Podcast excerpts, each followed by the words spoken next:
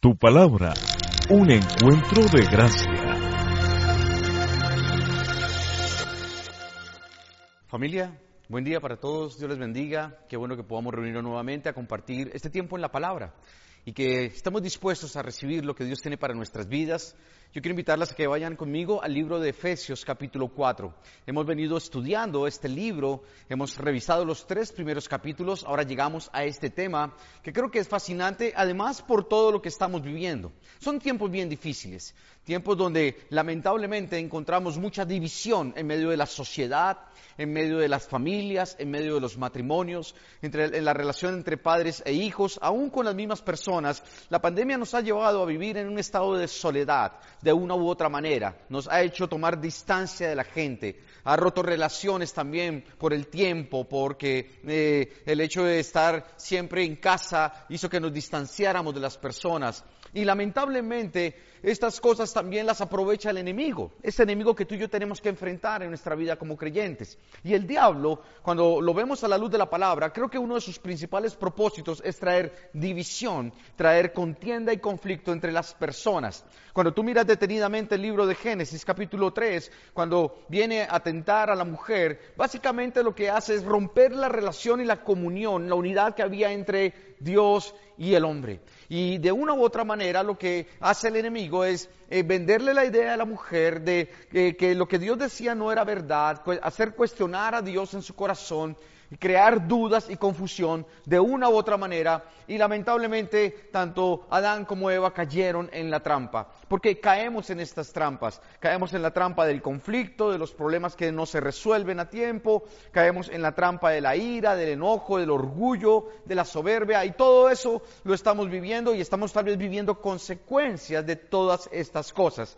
porque claro, inevitablemente afecta nuestra vida emocional, la manera en cómo nos relacionamos con los demás, y estamos viviendo crisis de relaciones en todos los niveles, como les decía anteriormente, y principalmente en la familia, que es muy triste porque de una u otra manera, eh, si nos damos cuenta, la familia es tal vez son las personas más seguras, más cercanas a nuestro alrededor, pero también vivimos crisis en la parte laboral, en la parte académica, crisis y conflictos con las personas, aún en la misma iglesia, porque todo esto se presenta. Y el apóstol Pablo hace un llamado hermoso aquí, a partir del capítulo 4, versículo 1, porque él sabe que esta es una lucha y es una batalla. Así que vamos a ir mirando entre todos nosotros qué es lo que dice la palabra de Dios a partir de este libro de Efesios, capítulo 4, versículo 1. Y he llamado a esta enseñanza, también obviamente por el contexto y por lo que estamos atravesando, más unidos que nunca. Así se titula el mensaje del día de hoy, más unidos que nunca. Y ojalá este fuera, esta fuera nuestra meta, este fuera nuestro desafío de corazón de poder mantenernos más unidos que nunca. No abrirle la puerta al enemigo y tratar de solucionar todas las cosas que se presentan conforme a lo que Dios enseña en su palabra. En ese orden de ideas, vamos al versículo 1 y vamos a leer lo que dice allí.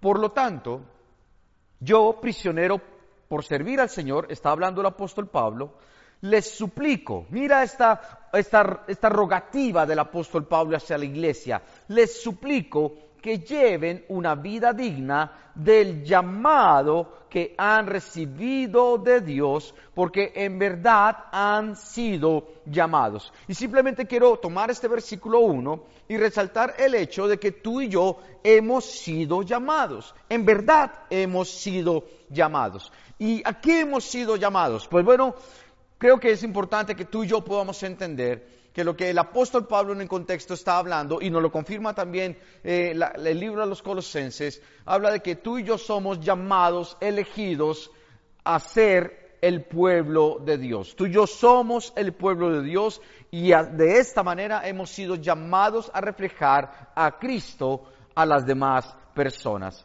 Quiero que mires por favor lo que dice Colosenses capítulo 3, versículo 12, la primera parte.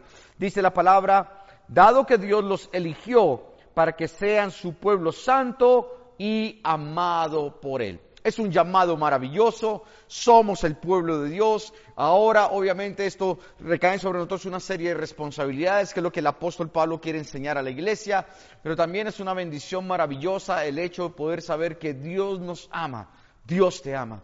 Y no importa la circunstancia que estés atravesando, tú puedes tener la certeza que Dios como Padre está contigo y que Él te va a cuidar, te va a guardar, te va a sustentar, te va a levantar, te va a abrir puertas y te dará la victoria. Así que yo te animo a que tengas esto en tu corazón y puedas eh, siempre recordar que Dios siempre, siempre está allí presente en medio de tu vida. En el versículo 1 de Efesios dice, les suplico, les ruego que lleven una vida digna del llamado que han recibido de Dios. Y, es interesante, porque eh, cuando uno mira también en el libro de Colosenses, en el capítulo 1, versículo 10, la Biblia dice, entonces la forma en que vivan siempre honrará y agradará al Señor y sus vidas producirán toda clase de buenos frutos. Y ahí entendemos cuando habla a, la, iglesia en Éfeso, lo que espera el apóstol Pablo, lo que el apóstol Pablo desea es que tú y yo demos fruto. Lo que el apóstol Pablo desea es que nosotros llevemos una vida donde honramos al Señor, donde le agradamos a Él con nuestras decisiones. Y creo que es importante tal vez hacer un par en el camino hoy y poder meditar acerca de qué está pasando en nuestro corazón, qué está pasando por nuestra mente, por nuestras emociones, qué, son las decisiones que estamos tomando en los tiempos de hoy. Porque de una u otra manera tú y yo tenemos que examinar qué hay aquí adentro. Y obviamente si estamos golpeados, si estamos abatidos, afligidos, preocupados, ansiosos, y las emociones toman control de nuestros pensamientos o nuestros pensamientos nos llevan a expresar emociones muy fuertes en nuestra vida sobre las cuales tal vez no tenemos dominio propio. Llega un momento en donde lamentablemente esto se va a ver reflejado en las decisiones y las decisiones van a producir un fruto que no va a agradar a Dios. Y yo creo que lo importante aquí es que a la luz de la palabra, tú y yo sí estamos llamados a producir un buen fruto, de acuerdo a lo que leemos aquí en el libro de Colosenses. Dice, mientras tanto, irán creciendo a medida que aprendan a conocer a Dios más y más. Lo que Dios desea es que vivamos una vida de acuerdo a este llamado que tenemos. Este es llamado de ser el pueblo de Dios. O sea, tenemos una responsabilidad de dar un buen testimonio.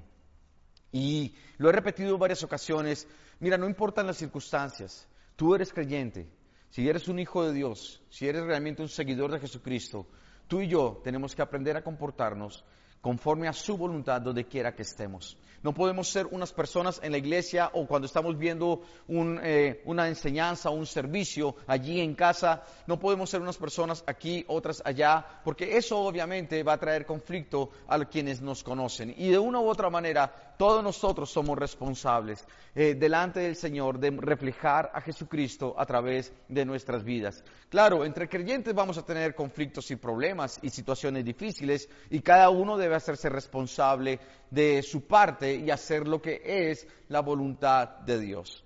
Permíteme, yo te pregunto, ¿qué es en este momento en tu vida algo que sea un estorbo que definitivamente te impide caminar conforme a la voluntad de Dios para ti. Y que tú sabes que te está afectando, que tú sabes que tal vez está generando en ti una serie de conflictos en tu corazón, que no te permiten estar bien, no te permiten sentirte bien, que tú sabes que es un pecado con el cual estás luchando o una situación con una persona con la cual realmente no tienes paz en tu vida. Y si esto es así, Tal vez estás allí en casa viendo esta enseñanza y tal vez las personas a tu alrededor o con las personas a tu alrededor no están bien las cosas. ¿Qué deberías procurar hacer? Pregúntale a Dios y haz la voluntad de Él, porque esto es realmente lo que Dios quiere en medio de tu vida. Entonces, que en cada área, en el área financiera, en el área laboral, en el área académica, en el área familiar, tú vivas tu vida conforme a lo que Dios quiere y pide de ti. Así que te animo a que tomes decisiones, te animo a que puedas colocar en orden lo que haya que colocar en orden. Tal vez hay lazos y ataduras que hay que cortar en este momento. Tal vez hay hábitos en tu vida que definitivamente no van a ser buenos para ti, que traen problemas a tu alma, que traen problemas a tu corazón. Así que rompe con esto, deja esto, eh, no permitas que el enemigo siga sembrando en ti esta semilla que trae muerte, sino que por el contrario tú puedas ver la mano y el favor de Dios sobre tu corazón. En el versículo 2 de Efesios, capítulo 4, dice la Biblia, sean siempre humildes y amables, sean pacientes unos con otros y tolérense las faltas por amor. Y aquí ya empieza el apóstol Pablo a decir, bueno, tú que dices ser creyente, tú que dices ser un, hombre o una mujer que ama a Dios con todo tu corazón. Entonces sí hay una manera de vivir que debe reflejar realmente lo que somos y debería mostrar qué es lo que hay en nuestro corazón. Entonces empieza hablando diciendo, vivan de una manera digna. Ahora, va más allá y empieza a decir, pero mira, sé humilde. Y ser humilde realmente es lo contrario al orgullo, a la soberbia y a la altivez. Ser humilde es reconocer que tú y yo dependemos de Dios en nuestras vidas. Ser humilde es tener una actitud siempre donde buscamos el hecho de poder mantener buenas relaciones con los demás, que estamos dispuestos a agachar la cabeza, dispuestos a colocar la otra mejilla cuando también eh, nos equivocamos o cuando las personas nos ofenden, que estamos dispuestos a pedir perdón. La humildad se refleja en las relaciones cuando tú estás dispuesto a buscar de Dios y a tratar de reconciliarte con las personas en medio de las circunstancias. Eh, no es fácil, yo sé que estamos viviendo cosas muy complicadas, tal vez gente ha hablado de ti, tal vez gente ha hecho cosas en contra tuya, en el trabajo, en la familia, en diferentes circunstancias, y te cuesta mucho, tal vez te sientes lastimado o defraudado, tal vez te sientes herido en tu alma por lo que otras personas han podido hacer. Pero, ¿qué dice la palabra de Dios? La palabra de Dios dice literalmente, ¿sabes? Por favor, sé humilde y amable y sé paciente. Y sé, sé paciente con los demás y tolera las faltas por amor. Y creo que esto es bien importante. Miremos Colosenses capítulo 3, versículo 12. Por favor, ve conmigo a la palabra. En Colosenses capítulo 3, versículo 12. Dice, dado que Dios los eligió para que sean su pueblo santo y amado por Él, ustedes tienen que vestirse de tierna compasión, bondad, humildad, gentileza y paciencia. O sea, no es una opción para los creyentes. Esto tiene que reflejarse en nuestras vidas. Tiene que reflejarse la compasión, la bondad, la humildad, la gentileza, la paciencia, la amabilidad, como dice el libro de Efesios. O sea, son características de un hombre o una mujer que realmente está caminando de la mano con el Señor. Y, sé que hay cosas que son un desafío en nuestras vidas porque nos cuestan. Mira lo que dice el versículo 13 de Colosenses, capítulo 3. Sean comprensivos con las faltas de los demás y perdonen a todo el que los ofenda. Recuerden que el Señor los perdonó a ustedes, así que ustedes deben perdonar a otros. Y esto es muy claro y es muy sencillo. Tú y yo podemos a veces concentrarnos en lo que la gente ha hecho en contra nuestra pero hay una cosa que es real. Tú y yo también hemos hecho cosas en contra de otros. Tal vez en algún momento de nuestras vidas hemos hablado mal de otros. Tal vez en algún instante hemos tenido actitudes equivocadas contra otros. Tal vez lamentablemente nos hemos dejado llevar por impresiones y hemos juzgado a otros. Y en ese orden de ideas, pues debemos simplemente reconocer y pedir perdón cuando fallamos, pero también estar dispuestos a perdonar, porque lo que Dios dice en su palabra es que a esto estamos llamados. Y estamos llamados a esto porque Dios nos perdonó. Y piensa un momento en tu vida y en tu pasado. Y piensa un momento en todo lo que Dios te perdonó. Para que te des cuenta que si Dios nos ha perdonado tantas cosas terribles que han pasado, porque tú y yo tenemos una historia. Tal vez el que está a tu lado ni siquiera conoce a profundidad lo que tú has vivido. Muchos de nosotros realmente tenemos anécdotas, momentos, cosas que de una u otra manera afectaron nuestra vida que nadie sabe cosas que llegaste a hacer, a decir o inclusive a pensar que nadie sabe, cosas que viviste, experiencias que tuviste, que hoy dices, Dios, yo nunca me debía haber metido en esto, donde tal vez se abrió una puerta, no lo sé, pero, pero tenemos una historia, y esa historia obviamente define mucho de nosotros, esa historia ha marcado mucho de nuestro corazón, y, y creo que de una u otra manera, cuando uno piensa en el amor de Dios, en la gracia de Dios, uno dice, Señor, de verdad, tu amor es tan grande que estuviste dispuesto a perdonar absolutamente todo esto que yo arrastraba en mi vida. Y esta es la clave para poder perdonar a otros.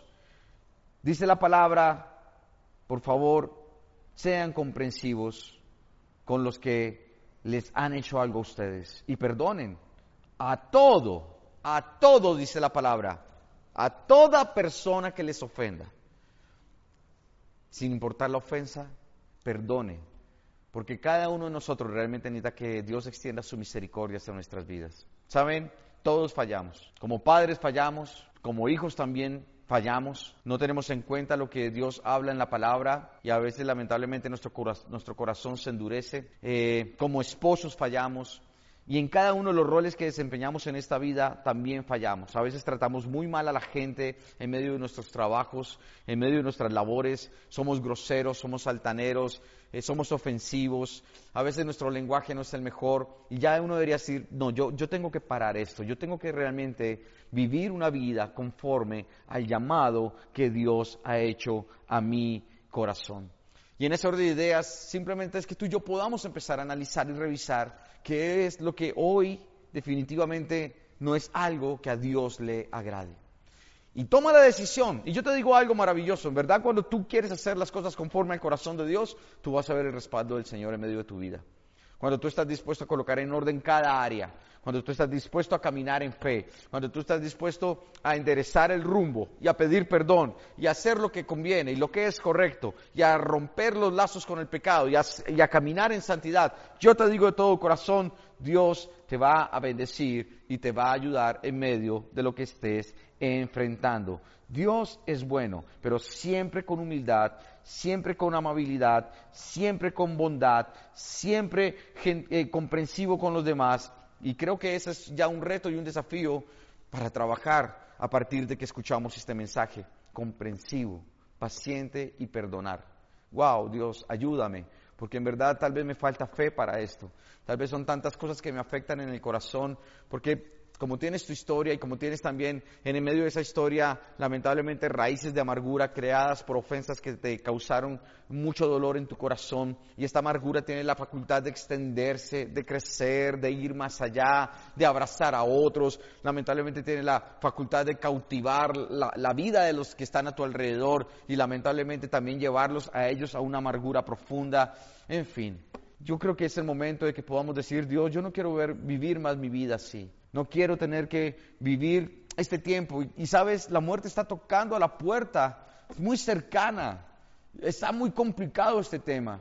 Y yo no sé por qué a veces nos concentramos tanto en, en, lo que no trae paz, en lo que lamentablemente más bien trae amargura y dolor e ira y enojo. Y no deberíamos decir, Señor, ayúdanos realmente a relacionarnos bien con otros. Porque luego a continuación en el libro de Efesios capítulo 4, versículo 3 dice, hagan todo lo posible por mantenerse unidos en el espíritu y enlazados mediante la paz, mediante el vínculo de la paz. Haga todo lo que esté en sus manos para restaurar. Haga todo lo que esté en sus manos para reconciliarse. Haga todo lo que esté en sus manos para dejar las diferencias. Porque es que en última sí somos diferentes y pensamos diferentes y vemos las cosas de una manera diferente. Y sobre un mismo tema tenemos diferentes posiciones. Pero dice la palabra del Señor, mientras dependa de ti, esfuérzate. No es fácil pero debemos esforzarnos por mantener la unidad en cada una de las diferentes áreas de nuestra vida. Y no lo vamos a lograr si pensamos que nosotros somos más importantes que los demás. No lo vamos a lograr si entonces mis causas de una u otra manera tienen que estar por encima de las de los demás. No, tiene que llegar un punto donde tú y yo tenemos que decir, espera, ya no soy yo. La verdad, de una u otra manera, lo que Dios espera es que yo pueda realmente pensar más en los otros, más que en mí mismo más que en mis deseos, mis pasiones, mis ambiciones, más que en todo aquello que yo considere que me merezco o que tengo el derecho de. No, en últimas, así no vamos a lograr unidad. Unidad se logra cuando yo estoy dispuesto a ceder. Unidad se logra cuando estoy dispuesto a morir a mí mismo. Unidad se logra cuando de una u otra manera yo puedo reconocer en el otro o reconocer al otro, en, el otro su valor y, y, todo lo que Dios quiere hacer a través de su vida. Eh, eh, de una u otra manera yo estoy llamado a esto esto. Y dice, para lograr la unidad debemos concentrarnos entonces en lo que nos une. Creo que este es el principio. Para lograr la unidad debemos concentrarnos en lo que nos une, no concentrarnos en lo que son las diferencias. Mira, hasta en la iglesia, y, realmente este es un mensaje dirigido a la iglesia. En la iglesia obviamente pueden causarse divisiones por diferentes razones, divisiones por conflictos entre las personas, divisiones por, por opiniones respecto a el temas de servicio, ministerio, eh, temas por respecto a, eh, divisiones por temas administrativos, divisiones por temas doctrinales, divisiones por diferentes razones. En la iglesia puede pasar, en la casa también. Divisiones por decisiones financieras, decisiones por la manera en cómo criamos a nuestros hijos, divisiones porque lamentablemente eh, sentimos que estamos lejos en cuanto a gustos o deseos o planes o visión de la vida o proyectos o sueños, en fin. Pero sabes, yo creo que tú y yo debemos que tenemos que empezar a madurar y concentrarnos en lo que verdaderamente nos une a todos nosotros. En Colosenses capítulo 3, versículos 14 y 15, creo que aquí hay algo que es clave realmente para esto. Vaya conmigo al libro de Colosenses capítulo 3. Y dice, sobre todo, vístanse de amor, oído a esto, lo cual nos une a todos en perfecta armonía. Es que cuando se ama, cuando hay un amor genuino en el corazón, no importan las diferencias. No importa si este hace así las cosas, o si este piensa de esta manera, o si este cree este, esto, o si este. No, no, no importan las posiciones, no importa. Porque es que cuando se ama, la palabra dice, ese es el vínculo que, nos une en perfecta armonía. El amor cubre multitud de pecados. El amor nos hace pasar por alto la ofensa. El amor nos permite ver a los demás como Dios los ve, aunque nos fallen. Los demás el amor nos permite extender a los demás misericordia, aunque haya momentos difíciles en nuestro corazón. El amor nos permite de una u otra manera, el decidir amar nos permite ver a otros de tal manera en donde creemos que Dios está haciendo algo en medio de sus corazones. Y yo quiero decirte, sabes, vístete de este amor, el cual nos une a todos en perfecta armonía. Y la, que la paz que viene de Cristo, dice Colosenses, gobierne en sus corazones. Porque es que esto es lo que el diablo quiere robarnos, la paz.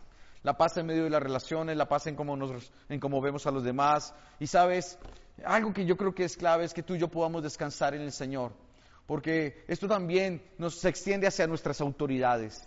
Tú y yo podemos bendecir a nuestras autoridades cuando podemos creer los principios de la palabra respecto a que toda autoridad es puesta por Dios. Autoridades en nuestro gobierno, autoridades civiles, autoridades académicas, autoridades laborales, autoridades espirituales, como nosotros los pastores, personas que Dios ha colocado con un propósito y que de una u otra manera Dios les ha llamado y ejercen un rol y se les ha asignado una responsabilidad. Y cuando tú y yo podemos creer esto, que Dios es soberano, que Dios es bueno, que Dios en su misericordia permite también estas cosas y coloca a estas personas y podemos ver a estas personas como Dios las ve, uno puede decir, Señor, gracias también, porque tú nos bendices a través de nuestras autoridades. Que la paz de Dios gobierne tu corazón y si hay algo que de una u otra manera te está estorbando, te causa algo en tu corazón que no es, hay algo que definitivamente está haciendo que se pierda la, la armonía familiar, en el matrimonio, lo que sea, entonces ve delante de Dios. Ve delante de Dios y suelta esa carga y pídele al Señor que te permita experimentar esa paz que gobierna nuestro corazón. Dice la Biblia, pues como miembros de un mismo cuerpo, ustedes son llamados a vivir en paz y sean siempre agradecidos. Qué bueno que eh, nosotros como creyentes fuéramos realmente aquellos que de una u otra manera inspiramos la paz. Qué bueno que nosotros seamos de los que inspiramos la reconciliación y la restauración y no el conflicto. Qué bueno que entendiéramos quiénes somos y no se nos olvidara cuando salimos a la calle. Qué bueno que pudiéramos comprender quiénes somos en Cristo, que somos el pueblo de Dios, aún en medio, o más bien cuando salimos de la iglesia. Qué bueno que podamos siempre tener presente que Dios nos está llamando a vivir en paz mediante el vínculo del amor y que no hay nada, definitivamente nada, que pueda llegar a estorbar cuando Dios realmente es el centro de nuestra vida y de nuestro corazón. Y cuando tenemos nuestra mirada puesta en Él y no en las cosas de este mundo. Las cosas de este mundo estorban, créeme. Las cosas de este mundo distraen. Los asuntos que te ofrece este mundo de una u otra manera te van sacando del camino.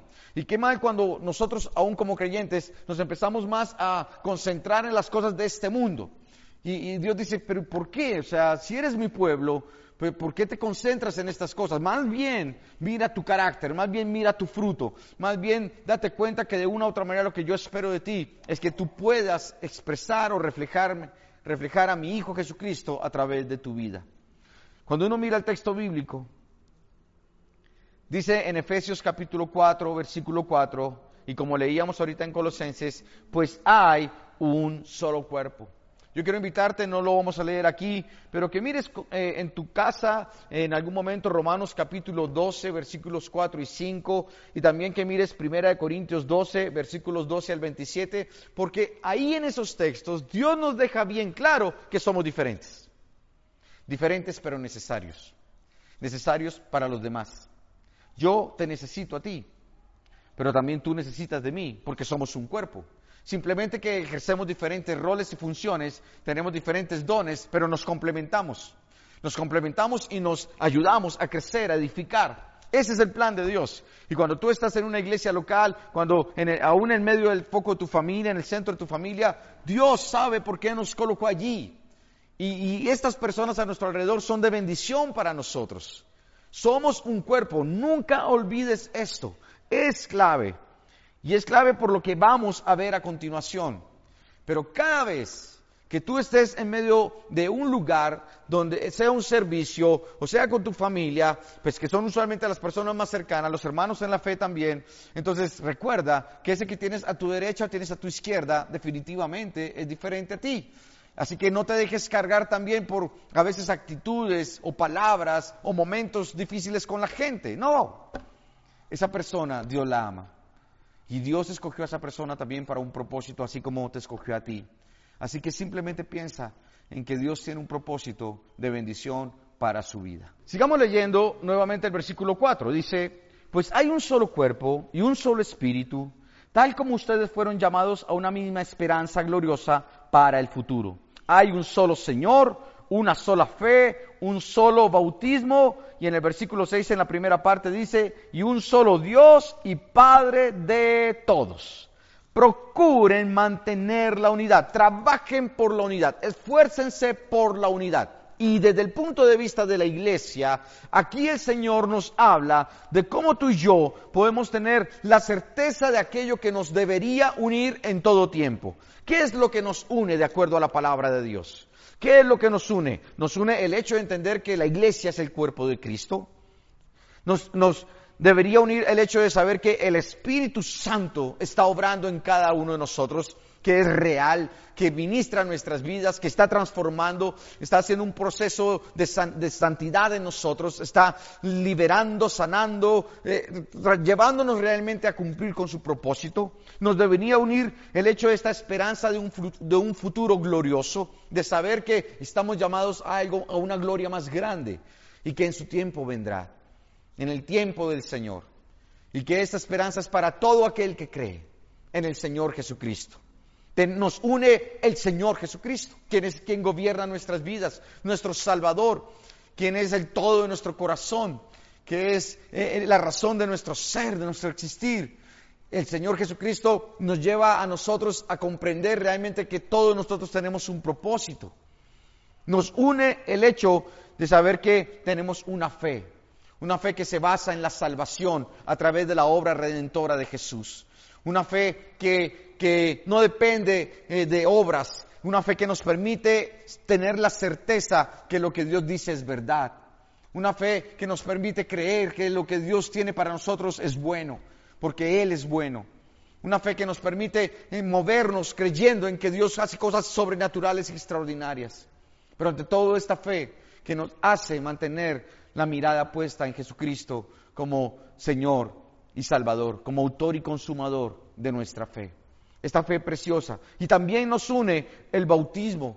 Quien estudia en este tema, en el, contexto de, del libro de la carta a los Efesios, hablan de el bautismo en agua, como esa señal pública de lo que ahora creemos tú y yo. Esa decisión de, fe y ese paso de obediencia donde tú y yo declaramos públicamente que ahora somos creyentes en Jesucristo y que decidimos seguir nuestras vidas. Esto nos une. Esto era lo que representaba la iglesia y también Dios Padre. El hecho de entender que hay un Dios verdadero, Padre, Hijo y Espíritu Santo. El Dios creador de todo lo que existe. El Dios soberano, Señor de los tiempos, Señor de la historia el Dios de la salvación, este Dios y Padre que nos ama profundamente, este Dios que siempre está extendiendo su mano hacia nuestras vidas para sacarnos y llevarnos adelante conforme a su gracia y misericordia.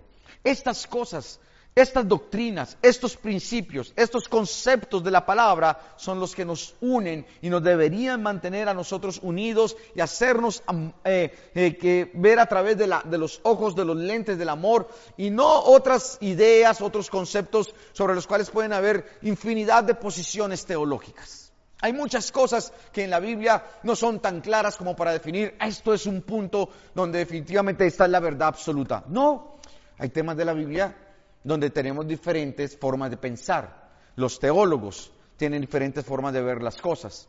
Quienes estudian estos temas, algunos temas particulares, no se han puesto de acuerdo respecto a diferentes temas. ¿Cómo fue la creación? ¿En qué tiempo fue la creación? ¿Cuánto realmente lleva el ser humano creado? ¿Y cuánto es la existencia de la raza humana? Diferentes posiciones. ¿Cuándo será la gran tribulación? ¿Y, la iglesia cuándo será el rapto? ¿Antes, en medio o después? ¿Cómo será todo este tema definitivamente de cuando tú y yo eh, eh, morimos? Entonces entramos en un estado de conciencia, de inconsciencia. Bueno, diferentes posiciones de diferentes temas. Los dones del Espíritu Santo, el mover del Espíritu, el liderazgo de la iglesia, el hombre, la mujer. Mira, tantas cosas, tantas cosas. Pero ¿qué nos debería unir? Lo otro son posiciones que tú y yo podemos tomar y que son respetables. Yo creo que si amamos a Dios, obviamente podemos tener diferencias en algunas cosas, pero cuando estos puntos que menciona aquí el apóstol Pablo, después de que está hablando de que debemos procurar y esforzarnos por mantener la unidad y da claridad a este concepto de que realmente somos un solo cuerpo, que tenemos un mismo espíritu, que tenemos una misma esperanza en un futuro glorioso, que tenemos a nuestro Señor Jesucristo, que tenemos una misma fe, un mismo bautismo y a un solo Dios y Padre. Y esto es, yo creo que nos deberíamos concentrar más en esto, porque lamentablemente sabes, tristemente la iglesia tiene una historia que no termina de divisiones y divisiones, porque pensamos que sabemos más que los demás, porque nos creemos mejores que los demás, porque nos creemos más capacitados que otros y discriminamos o desechamos la historia de otros. Eh, sus experiencias con el Señor, su comunión personal. No tomamos en cuenta muchas cosas que la gente puede experimentar y simplemente desechamos y hasta juzgamos apresuradamente. Y yo diría, debemos tener cuidado con esto, porque cada uno de nosotros de verdad en su corazón debe guardarse. Tú y yo no somos, no somos los poseedores de la verdad absoluta. La palabra es la palabra de Dios. Y de acuerdo a lo que encontramos en la Escritura, estos temas que menciona el apóstol Pablo son temas que realmente no deberían prestarse a discusión, pero increíblemente hay inclusive sobre esos temas discusiones teológicas. ¿Sabes? Yo pienso, es mi opinión personal, eh, eh, el tiempo es muy corto, los días son muy difíciles y creo que cuando se hace el llamado a aprovechar bien el tiempo, creo que deberíamos estar más bien comunicando el mensaje de salvación a la gente. Eh, si a ti, o respeto obviamente el hecho de que te gusten de pronto las discusiones teológicas y todo esto, pero creo que definitivamente deberíamos eh, predicar más a los perdidos y tratar de que la gente que aún no conoce a Jesucristo como Señor y Salvador pueda tener un encuentro personal con Él. Es mi llamado. Simplemente respeto lo que cada quien piense, pero creo que es importante definitivamente que le demos la importancia a la gran comisión que en este momento es tan esencial, porque mucha gente está muriendo sin el Señor. Yo creo que es hora ya de que nos enfoquemos en lo que verdaderamente nos une. En el versículo 6 quiero resaltar esto cuando dice que ese Padre de todos está sobre todos, en todos y vive por medio de todos. Y quiero simplemente que recuerdes que hay algo esencial cuando pensamos en Dios sobre todos nosotros. Si es, recuerda que Dios es omnipotente, para Él no hay nada imposible. Dios es omnipresente porque Él está en todo lugar y Él está mirando nuestro corazón en todo tiempo, Él está a tu lado y también Él es omnisciente, conoce aún lo más profundo de cada uno de nosotros, en lo más profundo de nuestro ser, hasta las motivaciones, aún lo oculto de nuestra alma. En el versículo 7, y con esto terminamos, dice, no obstante, Él nos ha dado a cada uno de nosotros un don especial mediante la generosidad de Cristo. El apóstol Pablo habla de la necesidad de la unidad. El diablo va a intentar romper la unidad. El diablo va a intentar destruir tu matrimonio, tu familia, tus hijos, tu casa, tu empresa, eh, tus sueños, la iglesia, trayendo división. Como sea, él va a intentar hacerlo. Pero Dios nos dice, mira, ustedes son un solo cuerpo, son diferentes, ámense de esta manera. Y a cada uno de ustedes les he dado un don diferente también, un llamado y un propósito diferente. No tendrías que estar peleando por esto. Al contrario, deberías apreciar lo que yo te he dado. Y, y, Primera de Corintios 12:7, hablando de los dones espirituales, nos aclara un poco también el propósito. Dice, a cada uno de nosotros se nos da un don espiritual para que nos ayudemos mutuamente. Ojalá este siempre fuera el espíritu de la iglesia, ayudarse, verse a los demás, ver a los demás con compasión, vernos con amor, estar dispuestos a pasar por alto las cosas, estar dispuestos realmente a ayudar y a edificar y a sacar adelante eh, el reino de los cielos. La iglesia tu palabra es una bendición, pero no es la única iglesia. Nosotros no somos el único cuerpo de Cristo, todos somos un cuerpo de Cristo. Y qué bueno que puedas recordar que allá arriba no hay denominaciones. Allá arriba los teólogos no van a tener trabajo. Qué pena decirlo de esta manera, pero así es cierto. No va a haber trabajo para el teólogo. Allá todos somos uno. Y todos estaremos allá haciendo lo que hemos sido llamados a hacer y que dice la palabra, adorando al Rey de Reyes, porque gente de toda lengua y nación proclamará que Él es el Dios poderoso, soberano y maravilloso. La gloria sea solo para Él. Cuando estemos allí nos daremos cuenta de tantas cosas que tal vez tú y yo vivíamos, creíamos, pensábamos, sentíamos que estas estructuras debían ser y que poseíamos la verdad absoluta en determinados temas y estando allá nos daremos cuenta que eso de nada sirve. Porque yo creo que definitivamente lo que basta es cuando tú puedes decir al Señor, yo creo en ti, Jesús, que muriste en la cruz para salvarme, y creo en la obra de tu Espíritu Santo para redimirme y para transformarme y restaurarme y darme un propósito. Creo en la obra que trae santidad a mi corazón. Creo que esto que tú hablas aquí en Efesios, Señor, es lo que nos va a mantener en unidad en todo tiempo. Lo demás pasará. Olas doctrinales van y vienen a través de todos los tiempos. Esa es la historia de la iglesia. A través de los siglos así ha sido. Pero sabes, que, sea, que sean estos puntos los que nos ayuden a nosotros a mantener la mirada puesta en el Señor en todo tiempo. Que Dios sea llevándonos de su mano, su Espíritu Santo dándonos dirección en todas las cosas. Que el Señor nos ayude a vernos de la manera en como Él nos ve a cada uno de nosotros. Y que podamos a partir de este principio porque luego lo que viene es maravilloso, porque habla de realmente ya nuestro estilo de vida, que a partir de este principio, de poder esforzarnos por mantener la unidad, que podamos ver realmente un fruto poderoso a través de cada una de nuestras vidas. Cerrémosle la puerta al diablo, no permitamos que él siga influenciando más nuestros hogares, ni rompiendo la unidad del matrimonio, ni rompiendo nuestra relación con los hijos, ni con los padres. No permitamos que él siga maltratando las familias, y mucho menos la iglesia.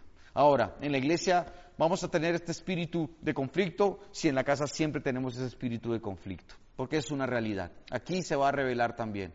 Empecemos a solucionar lo que tenemos que solucionar y procuremos realmente caminar conforme a la voluntad de Dios en todas las cosas. Que ojalá en nuestro corazón siempre esté este deseo de mantener la unidad eh, mediante el vínculo de la paz y del amor que nos ayuda a todos a estar siempre juntos en armonía que el Espíritu de Dios esté con todos nosotros y allí en su casa, en el nombre del Padre, del Hijo y del Espíritu Santo. Amén y amén.